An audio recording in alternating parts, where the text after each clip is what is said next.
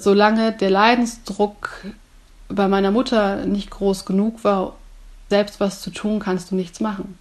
Du kannst für denjenigen da sein, du kannst immer wieder die Hilfe anbieten, aber solange der andere nicht sagt, ja, hey, ich will was daran ändern, passiert auch nichts. Das muss wirklich von demjenigen selber kommen. Und das sagt meine Mutter auch heute. Sie sagt, man muss dafür brennen, dass man da rauskommt, dass man was ändern will.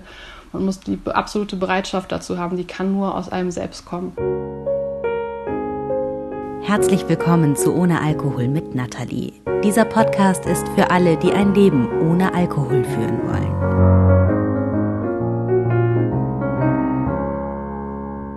Ich hatte in meiner allerersten Folge ja schon mal erwähnt, dass ich das Thema Alkohol in diesem Podcast aus verschiedenen Perspektiven beleuchte.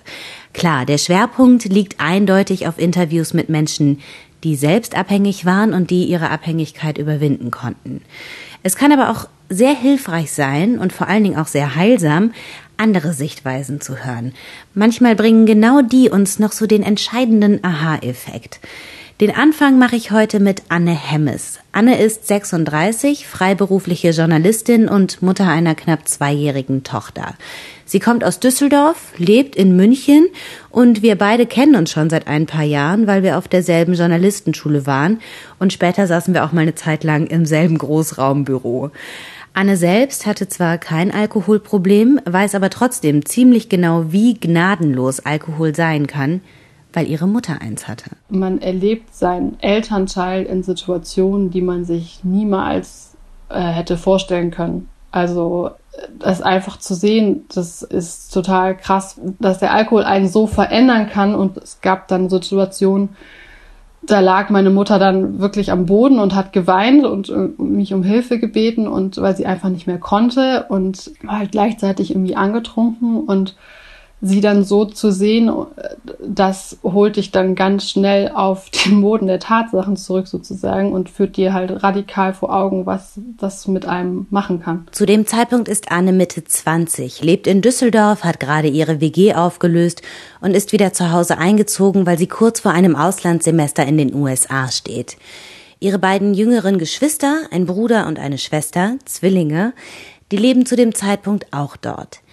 Wenn Anne sich an ihre Kindheit und Jugend zurückerinnert, dann hat ihre Mutter immer normal getrunken. Und normal heißt in dem Fall halt mal ein Glas beim Feiern mit Freunden oder mal bei einem schönen Abendessen. Gehört halt mal dazu, aber da war niemand betrunken oder so. Die Sucht kam angeschlichen. Wie immer. Bei Annes Mutter häuften sich die Herausforderungen, bevor der Wein sie buchstäblich zu Boden warf.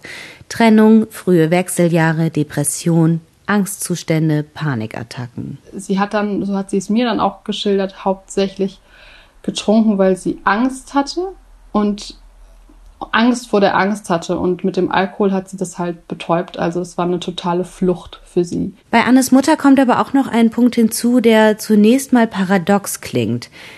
Sie kannte das alles. Den ganzen Strudel, die ganzen Muster, das ganze Leid, Sie kannte das alles, weil ihr Bruder, also Annes Onkel, auch ein Alkoholproblem hatte in seiner Studienzeit. Das ist zwar Jahrzehnte her, der ist jetzt 70 mittlerweile, aber sie wusste eben haargenau, was der Alkohol anrichten kann. Sie hat ihn wirklich sprichwörtlich so vom Boden aufgekratzt, wenn der dann getrunken auf der Straße war und hat sie, er hat sie dann angerufen und gesagt, so komm bitte, ich kann nicht mehr irgendwie und dann ist sie hingefahren und hat ihn halt nach Hause gefahren und zum Ausnüchtern. Und wie gesagt, das ist total absurd. Sie hätte, ne, man kann sagen, sie hätte es besser wissen müssen und sie kannte alles. Aber ihr ist trotzdem mehr oder weniger genau das Gleiche passiert. Weil Alkohol nun einmal so unfassbar heimtückisch ist. Wir wissen alle, wie gefährlich er sein kann. Theoretisch.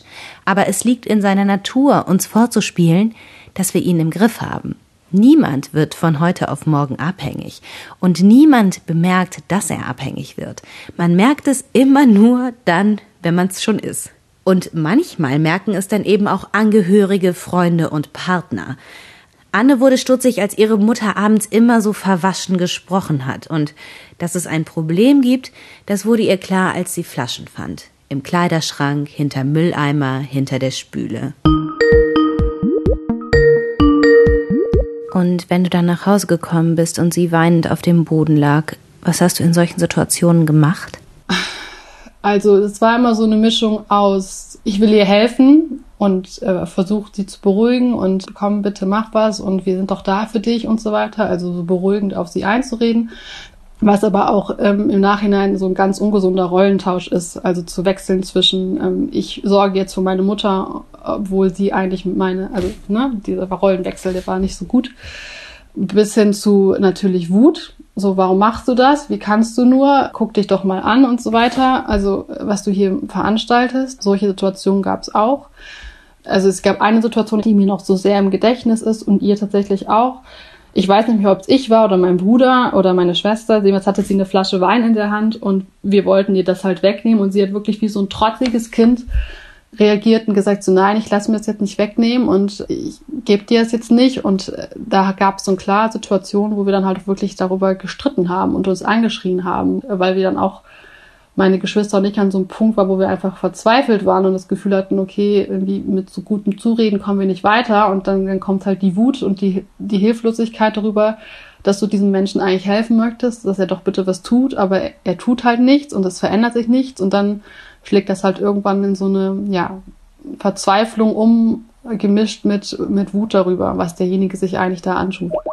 Ich habe, um mich auf dieses Interview hier vorzubereiten, mit einigen Angehörigen geschrieben und gesprochen. Und Verzweiflung, Wut, Ohnmacht, das waren so Begriffe, die immer wieder gefallen sind. Begriffe, die wir, die auf dem Boden liegen, ja nur allzu gut nachempfinden können. Das, da sind wir uns also gar nicht so unähnlich. Aber das Schlimme ist ja, wir müssen ganz oft wieder und wieder auf dem Boden liegen, wieder und wieder hinfallen, bevor wir es wirklich schaffen aufzustehen. Und das zu verstehen ist ein Prozess, und zwar auch für beide Seiten.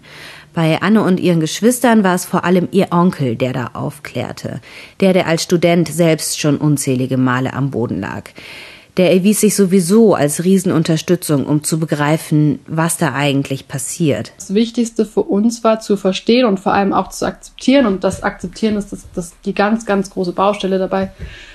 Solange der Leidensdruck bei meiner Mutter nicht groß genug war, selbst was zu tun, kannst du nichts machen.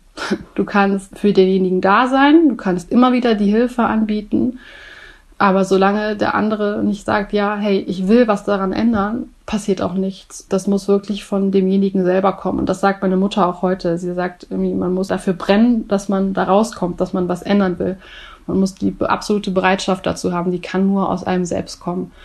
Und das zu akzeptieren war für uns wahnsinnig schwer, weil du natürlich einen geliebten Menschen da hast und siehst, dem geht's total dreckig und du willst was tun und ja, hast irgendwie das Gefühl, dir sind so die Hände gebunden und du kannst eigentlich gar nichts machen und musst das akzeptieren. Das ist super, super schwierig, damit zurechtzukommen. Und was er noch uns beigebracht hat dann auch war, diese Schuldvorwürfe, die bringen eigentlich in dem Moment gar nichts, weil derjenige macht sich die schon genug.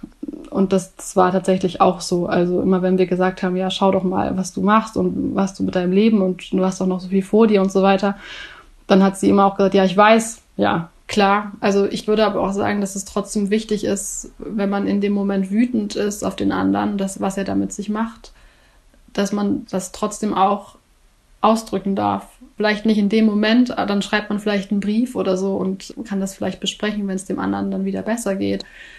In dem Moment, wo meine Mutter ganz unten war, hat es überhaupt nichts gebracht, meine Wut darüber bei ihr dann irgendwie abzulassen und mit ihr zu streiten. Ich finde trotzdem, dass es wichtig ist für einen selbst, dass man das irgendwo ausdrücken kann, dass das so eine Mischung aus sehr schwierigen Gefühlen ist, die man da hat. Wie ist dir das denn gelungen, das zu akzeptieren, dass du letztendlich nicht beeinflussen kannst, wann sie diesen Schritt geht und, und ob sie diesen Schritt geht? Ganz schwierig, ehrlich gesagt. Ich glaube tatsächlich, dass äh, für mich da, also einmal halt das immer wieder, immer wieder zureden durch meinen Onkel und aber auch mein Bruder, der anders als meine Schwester und ich, glaube ich, das akzeptieren konnte und gesagt hat, das ist eine erwachsene Frau, die muss es selber wissen. Wir können da jetzt einfach nichts mehr machen. Und wenn sie sich zu Tode saufen will, dann soll sie das halt tun. Das ist super hart, das zu sagen. das war, ich war auch echt geschockt beim ersten Mal, aber ich, das, ja, also mit ihm doch darüber zu reden und das von ihm so zu hören, hat, glaube ich, geholfen, damit dann so zurechtzukommen und halt, ja, einfach die Unterstützung, die wir uns dann gegenseitig gegeben haben als Geschwister, weil wir halt da zusammen drin gesteckt haben dann. Ja. Ich stelle mir das einfach so absolut schwierig vor, weil ich kenne, ich kenne ja die Situation deiner Mutter einfach haargenau, dass du dir gerade auch in diesen total betrunkenen Absturzphasen denkst, ich will das nicht mehr und ich kann nicht mehr, aber du siehst einfach noch keinen Ausweg. Aber wenn sie dann da liegt und dich bittet, ihr zu helfen und dir sagt, sie will es, sie will es, also das stelle ich mir einfach so krass vor, weißt du? Dann schöpfst du ja als Kind wahrscheinlich auch immer wieder Hoffnung und denkst dir, okay, jetzt ist es vielleicht soweit. Aber eventuell ist es halt noch lange nicht so weit. Genau, genau. Also man denkt dann immer wieder, jetzt ist dieser Punkt erreicht so und jetzt fahren wir halt in eine Klinik. Also es gab auch Versuche, wo mein Bruder dann auch mal versucht hat, sie hinzufahren und sie dann immer, immer wieder gesagt, ich will nicht und sie hatte auch Angst davor. Und wir auch immer wieder wirklich gedacht haben, ja, jetzt ist es eben so, jetzt können wir was ändern, jetzt äh, macht sich eine Erleichterung breit, aber dann war es irgendwie nicht so. Und im, am Endeffekt war es dann so, dass eine ähm, sehr gute Freundin von ihr dann gekommen ist und nochmal mit ihr gesprochen hat und die hat dann quasi geschafft, das heißt, sie hat es geschafft, aber das, das war ja dann ein längerer Prozess, aber mit der ist sie dann zusammen in die Klinik gefahren und meine Mutter ist dann auch dort geblieben und ich bin ein paar Tage später in die USA zu meinem Auslandssemester geflogen. Mit was für einem Gefühl? Natürlich war ich auf der einen Seite froh, da raus zu sein, ich weiß noch, dass meine damalige Mitbewohnerin meinte, Anne sieht das so ein bisschen als deine Therapie quasi, die räumliche Distanz, das wird dir helfen und das war auch definitiv so. Und natürlich hatte ich auf der einen Seite ein schlechtes Gefühl, meine Geschwister alleine zu lassen, mit dem Chaos, sag ich mal, in dem Haus. Auf der anderen Seite war ich halt froh, raus zu sein. Und ich habe auch gemerkt, dass mir das dann total gut getan hat, einfach einen Ortswechsel zu haben, wirklich einen kompletten Ortswechsel. Das war dann schon okay so im Nachhinein. Aber na klar, also am Flughafen dann zu sein und zu wissen, ich, ich fliege jetzt weg und meine Geschwister müssen jetzt erstmal irgendwie das Haus ausräumen, äh, aufräumen und den Alkohol wegschmeißen, den sie dann noch finden. Und ja, ich mache mir jetzt eine gute Zeit in Kalifornien, war irgendwie, ja, es waren gemischte Gefühle. Während der Zeit, in der ihre Mutter in der Klinik ist, mailen die beiden. Und als sie dann von der Klinik wieder nach Hause kommt, telefonieren sie. Diese Zeit nach der Klinik, das ist für die meisten ja eine super kritische. Ich habe von vielen gelesen, die ihre ersten Tage und Wochen ohne Alkohol in der Klinik verbracht haben. Und alle davon sagen, das Leben dort in der Klinik, das fühlt sich an wie unter einer Käseglocke. Man ist total behütet, umsorgt, nirgendwo Versuchung, dafür überall Unterstützung. Und dann kommt so dieser krasse Sprung in den Alltag, ins alte Umfeld, mit all seinen Triggern, mit all seinen Problemen. Das ist eine Feuerprobe. Aber Annes Mutter hat die gemeistert und Anne merkt bei den Telefonaten mit ihr, dass es ihr immer besser geht. Also Erleichterung war ein ganz großes Gefühl, dass es ihr so gut ging. Ähm, auch ja Freude, wirklich einfach Freude darüber, wie es ihr ging. Auch Stolz schon, dann kam auch dazu. Also, ähm, dass ich gesehen habe, so, hey, sie hat das geschafft und geht's gut. Sie ist auf einem guten Weg. Sie hat das äh, angepackt und sich dem allen gestellt. Und ja, das waren so die drei großen Gefühle. Fünf Jahre lang ging das gut. Und dann kam, wovor sich alle fürchten. Dann kam der Horror für jeden Angehörigen und der Horror für jeden, der sich im Kampf gegen den Alkohol schon auf der Siegerseite wähnte. Annes Mutter erlitt einen Rückfall nach fünf Jahren. Ich glaube, es gab gar keinen besonderen Grund. Ich glaube, es war eher so, dass sie dann irgendwie das Gefühl hatte, sie hat es gut im Griff und das, das passt schon so. Und dann hat es irgendwie so schleichend einfach wieder angefangen, so mal ein Glas und dann ist sie ganz schnell wieder in dieser Spirale drin gewesen und hat sich dann ganz schnell noch stärker geschämt dafür als beim ersten Mal, weil sie eben ge gemerkt hat, so, oh, verdammt, irgendwie jetzt bin ich ja wieder da, warum passiert mir das denn jetzt wieder? Und dann, ja, sie hat anders getrunken, glaube ich, das ist relativ schnell dann auch so, also es war auch wieder nur Wein, aber ich glaube gegen Ende dann auch mal so ein etwas härterer Alkohol, jetzt kein Wodka oder sowas, aber schon ein bisschen mit mehr Prozent. Und dann hat sie aber irgendwann war sie schnell an einem Punkt angekommen. Das ging, die Spirale war einfach viel schneller als beim ersten Mal, dass sie gemerkt hat, so, okay, ich habe jetzt irgendwie zwei Möglichkeiten. Entweder ich sauf mich jetzt zu Tode oder ich höre jetzt auf. Und sie war dann wirklich an einem Punkt, wo sie gesagt hat, okay, ich, ich will da jetzt unbedingt raus. Und dann hat sie selber von jetzt auf gleich nichts mehr getrunken, einen kalten Entzug gemacht und ist dann, hat sich aber dann nochmal, weil sie wusste, sie will das nicht ohne medizinische Begleitung machen, ist dann quasi mit 0,0 Prozent in die Klinik äh, gekommen nochmal und war dann auch froh, dann dort zu sein, weil das dann einfach auch so kreislaufmäßig so durcheinander ging dann alles bei ihr ähm, und ähm, genau sie dann da in guten Händen war. Und dann hat sie dann war sie nicht so lange in der Klinik, ich glaube ein zwei Wochen vielleicht.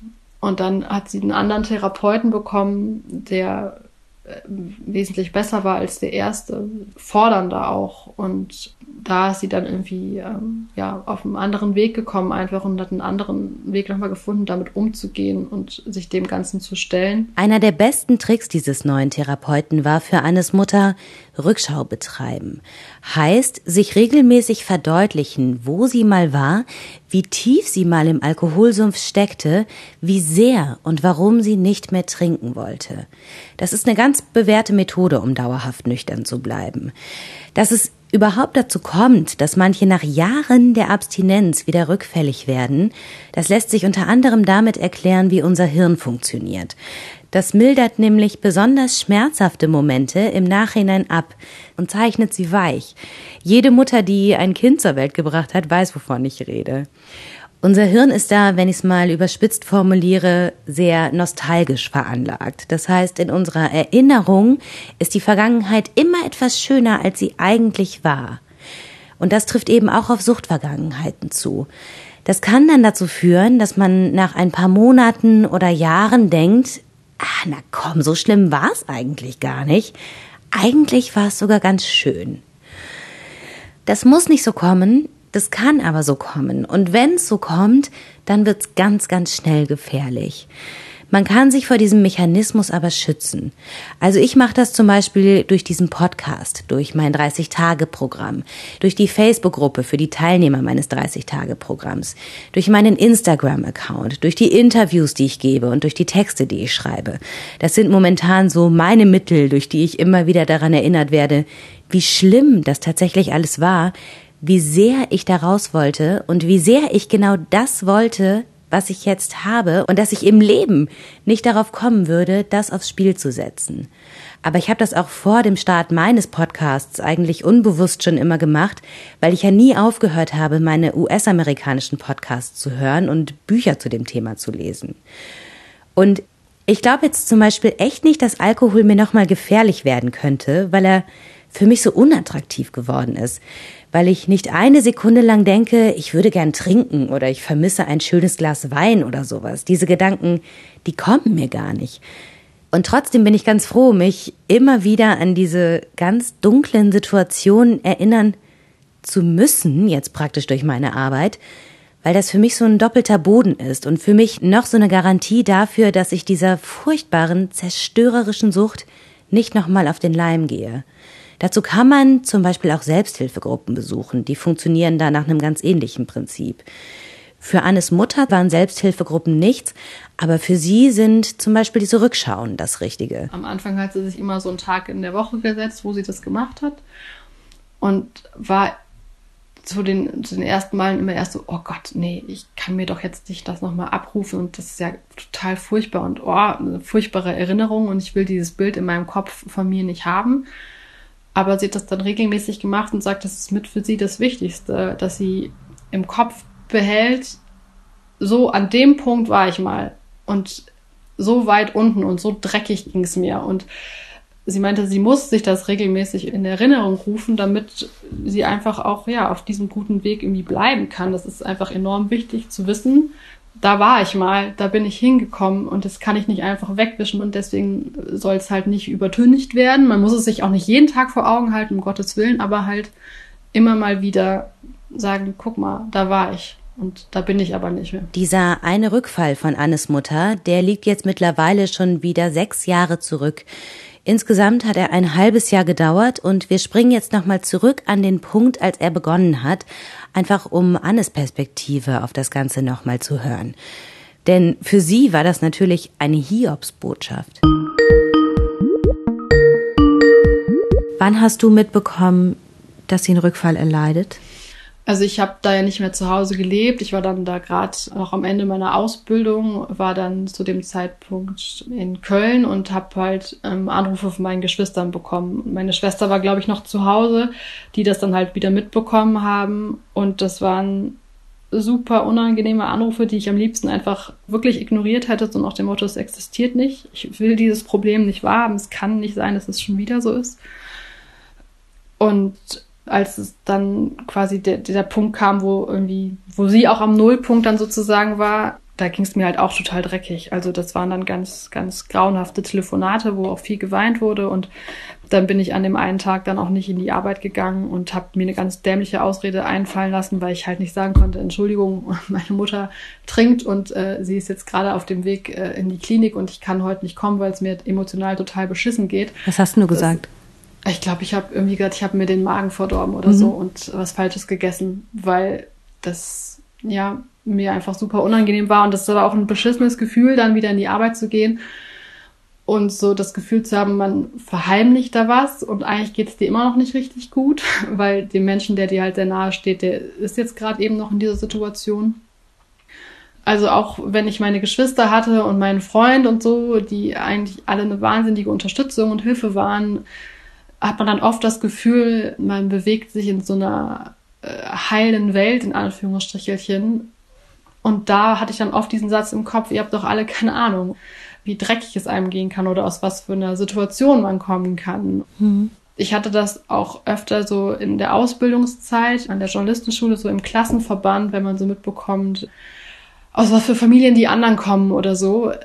Da, ja, da hat man manchmal, habe ich dann auch manchmal so eine total eigentlich irrationale Wut entwickelt, so ähm, diese heilen, wunderbaren Familien, wie die dann, ja, aus denen die andere kamen vielleicht und man selber hat halt dann das gerade durchgemacht und da ist mir dieser Satz einfach super oft im Kopf rumgegangen. Hast du dich geschämt? Naja, also niemand möchte, dass, also ich weiß noch, dass ich immer auch, glaube ich, mal eine Geburtstagsfeier mal zu Hause hatte, wo ich im Nachhinein, in dem Moment habe ich es, glaube ich, nicht gecheckt, dass sie da irgendwie ein bisschen was getrunken hatte. Und niemand will irgendwie so also so die angetrunkene Mutter. Es ist, irgendwie ist, ist das einfach peinlich. Also das ähm, will man einfach nicht. Man möchte irgendwie funktionierendes Elternteil vorzeigen wahrscheinlich. Ähm, das klingt, klingt total blöd, aber klar, irgendwie so zu sagen, so, ja, meine Mutter säuft, keine, sagt man nicht so leicht und gerne. Also, nee, überhaupt nicht. Und klar habe ich mich dafür für geschämt oder mir war es unangenehm und ihr aber auch. Also die, die Scham war bei ihr auch riesig groß, riesig groß. Und ähm, ich glaube, mir hat dann wirklich geholfen, da offen damit umzugehen einfach. Das hat mir auch total geholfen zu dem zu stehen, für das ich mich am allermeisten geschämt habe, das war das Befreiendste, was ich je hätte tun können. Aber es war tatsächlich auch so ziemlich das Härteste. Und vor allen Dingen braucht sowas Zeit. Ganz am Anfang ist die Scham so riesengroß, dass sie einen umzubringen droht. Und auch das gilt sowohl für diejenigen, die ein Problem haben, als auch für Freunde, Partner und Kinder. Und es galt auch für Anne und ihre Geschwister. Also mein damaliger Freund, der damalige Freund meiner Schwester, die haben es auch natürlich alles mitbekommen und die haben uns ja auch unterstützt.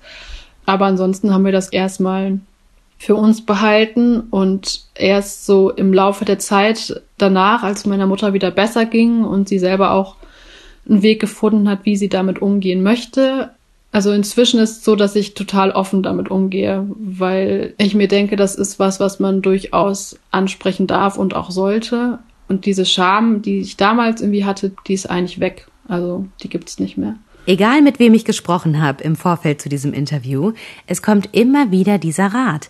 Reden, reden, reden. Redet darüber, wenn eine geliebte Person in eurem Umfeld trinkt. Klar, nicht jeder hat Geschwister, nicht jeder hat einen Onkel, der genau weiß, was passiert, aber reden hilft immer. Und wer niemanden hat, mit dem er reden kann, es gibt in Deutschland ein gutes Netz aus Beratungsstellen und Selbsthilfegruppen. Da werde ich in den Shownotes auch einige von verlinken. Wenn ihr also betroffen seid und jemanden sucht, mit dem ihr reden könnt, dann wendet euch an diese Stellen. Da werdet ihr gehört und da könnt ihr reden. Manche Kinder, Partner und Freunde müssen leider ihr Leben lang mit ansehen, wie sich ihre Lieben zugrunde richten. Annes Mutter hat es nach ihrem Rückfall noch einmal geschafft, sich rauszukämpfen, sich ein Leben ohne Alkohol aufzubauen. Aber natürlich ist, wenn ein Angehöriger das schafft, dann auch nicht automatisch alles super schön.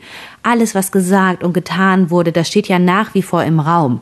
All die Lügen, all die Enttäuschungen, die haben ja Wunden in diese Beziehung gerissen. Wenn man mit jemandem zusammenlebt, der trinkt, ist Vertrauen also was, was ganz Zerbrechliches, weil so das muss auch erstmal wieder hergestellt werden und ähm, weil du sofort hinter jeder Kleinigkeit wieder eine Lüge vermutest hinter normalen Handlungen, die du normalerweise nie hinterfragen würdest, aber äh, das, das geht einfach komplett in die Brüche, das Vertrauen. Das ist auch sowas, was ich da gelernt habe. Das musste auch erstmal wieder hergestellt werden zwischen meiner Mutter und mir. Wie lange hat das gedauert? Lange. Also bis ich nicht mehr das Gefühl hatte, ich kontrolliere sie der jetzt unbewusst doch und sie nicht das Gefühl hatte, sie wird von mir kontrolliert. ist über ein Jahr mindestens. Und da hilft Reden auch. Also genau mit der Person, die es dann halt betrifft.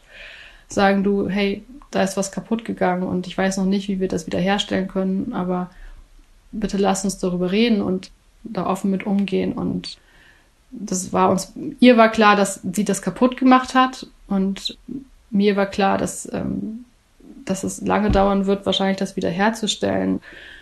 Den Weg mussten wir aber gemeinsam irgendwie gehen. Das kann man nicht alleine. Indem ihr geredet habt und indem ihr auch Zeit habt vergehen lassen, oder? Ja, genau, genau. Also weil die Zeit ja dann eben auch zeigt, hey, ich kann der Person wieder vertrauen. Ja. Und wenn sie mir sagt, sie trinkt jetzt gerade nichts und äh, äh nein, äh, keine Ahnung, hinter dem Papierkorb steht keine Flasche Wein, sondern das ist der äh, der Hausreiniger, was auch immer, dann ist das auch so und ich muss es nicht dreimal checken, ob es wirklich so mhm. ist. So, und ähm, da, klar, da hilft Reden und die Zeit, ja. Also sie hat auch immer uns das Angebot gemacht, ähm, wenn wir dann reden möchten, dass wir reden können. Und das fand ich auch total gut. Irgendwann war aber auch ein Punkt erreicht, an dem sie dann gesagt hat, sie kann sich jetzt nicht ihr Leben lang dafür bei uns entschuldigen. Und die Schuldgefühle waren eh so immens, das ewig vorzuhalten geht natürlich auch nicht. Und da bin ich aber auch nicht der Typ. Hast du oder trinkst du Alkohol? Ich trinke ab und zu, ja, aber sehr wenig und mein Verhältnis dazu hat sich auch verändert, klar. Also ähm, ich kann dieses zum Alkohol trinken quasi in Anführungsstrichen gezwungen zu werden, hey, trink doch mit, ist doch super lustig. Das macht mich total aggressiv. Also ich finde das ganz schlimm. Ich mochte das noch nie, aber ich versuche aber auch das, sag ich mal, das nicht zu sehr bestimmen zu lassen, weil ich, also ich verstehe, wenn Leute irgendwie ein Glas Wein trinken möchten, das ist auch völlig in Ordnung für mich. Ich kann es halt nicht leiden, wenn es so als, wenn es hinterfragt wird, warum ich nichts trinke. Ich muss es nicht begründen, ich möchte es vielleicht einfach nicht, Punkt. Und ich möchte nicht dazu gedrängt oder genötigt werden, so äh, gerade in diesem Verbund, so, hey, ist doch Spaß, ist doch so lustig da gab es dann auch Momente, wo ich das am liebsten irgendwie so hingeschleudert hätte. So. Aber ich wusste dann, das ist total trotzig und blöd eigentlich irgendwie und das, ähm, das lasse ich jetzt. Aber meine Gründe sind meine Gründe, warum ich so und so bei Alkohol denke.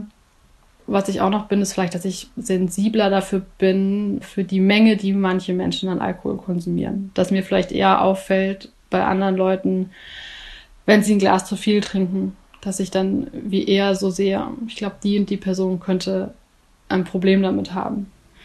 Wie denkst du heute so über die Geschichte deiner Mutter und über deine Mutter?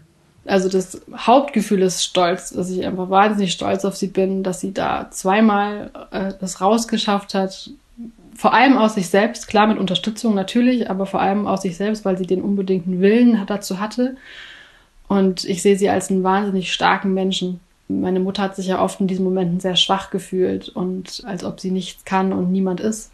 Und das würde ich absolut verneinen. Und sie ist ein wahnsinnig starker Mensch. Sie hat einen total starken Lebenswillen und klar, ich liebe sie sehr. Sie ist meine Mutter, aber vielleicht jetzt, ich sehe sie auch noch mal anders als vorher und habe echt sehr Respekt davor, was sie geschafft hat in ihrem Leben. Also kann das irgendwie noch mehr anerkennen und ziehe da sehr den Hut vor ihr. Ja. Hast du Angst davor, dass es, dass vielleicht noch ein Rückfall folgen könnte? Eigentlich nicht. Nein. Also ich glaube, nach dem ersten Mal gab es schon Momente, wo ich gezweifelt habe, jetzt eigentlich nicht mehr, mhm. weil ich sie für so stabil inzwischen halte ähm, und auch wir so offen darüber reden. Also ich habe ja auch jetzt, bevor ich mit dir gesprochen habe, mit ihr geredet, ob das in Ordnung für sie ist und sie hat dann erst kurz gezuckt und dann hat sie aber eigentlich sofort gesagt, ja klar, das ist voll wichtig und darüber zu reden und damit offen umzugehen und da haben wir auch noch mal lange Gespräche geführt, die sehr sehr gut waren und einfach die Art und Weise, wie sie jetzt mit umgeht und dass sie es eben so offen macht, die helfen halt auch zu wissen, an was für einem Punkt sie gerade damit sozusagen ist und auch zum, für uns zu merken, dass sie halt wahnsinnig stabil da jetzt ist. Ja, da mache ich mir eigentlich keine Gedanken. Nein. Schön. Anne, danke schön für das Gespräch. Vielen, vielen Dank. Ja, gerne. Ich teile übrigens auf Instagram immer wieder kurze Texte unter dem Hashtag nüchtern. Zum einen sind das Texte, die von mir und meinem Weg handeln, zum anderen erzähle ich dort aber auch Geschichten von Schicksalsgefährten. Ich will damit erreichen, dass diesem Thema endlich sein elendes Stigma genommen wird. Ich will damit zeigen, dass sich hinter Alkoholabhängigkeit ganz andere Gesichter verbergen als die, die wir dahinter vermuten, nämlich Gesichter von Menschen wie dir und mir. Menschen wie du und ich, ganz normale, tolle, großartige Menschen. Ihr findet mich auf Instagram unter @nataschka und ich weiß, es kann keiner auf Anhieb richtig schreiben, deswegen verlinke ich meinen Account in den Show Notes. Falls du auch ein Alkoholproblem hattest und es dich auch so ärgert, wie unsere Gesellschaft mit dem Thema umgeht und falls du Lust hast, mir deine Geschichte für Instagram zu erzählen, dann schreib mir unter natalie.oamn.jetzt. Auch diese Adresse packe ich in die Show Notes. Wenn du diesen Podcast für sinnvoll hältst, wenn er dir gefällt und im besten Fall sogar hilft, dann kannst du ihn mit einem monatlichen Betrag unterstützen. Den Link dazu findest du auch in den Show Notes. So, jetzt wünsche ich dir einen wunderschönen Tag und denk dran, ein Leben ohne Alkohol ist keine Qual, es bedeutet Freiheit. Alles Liebe, deine Nathalie.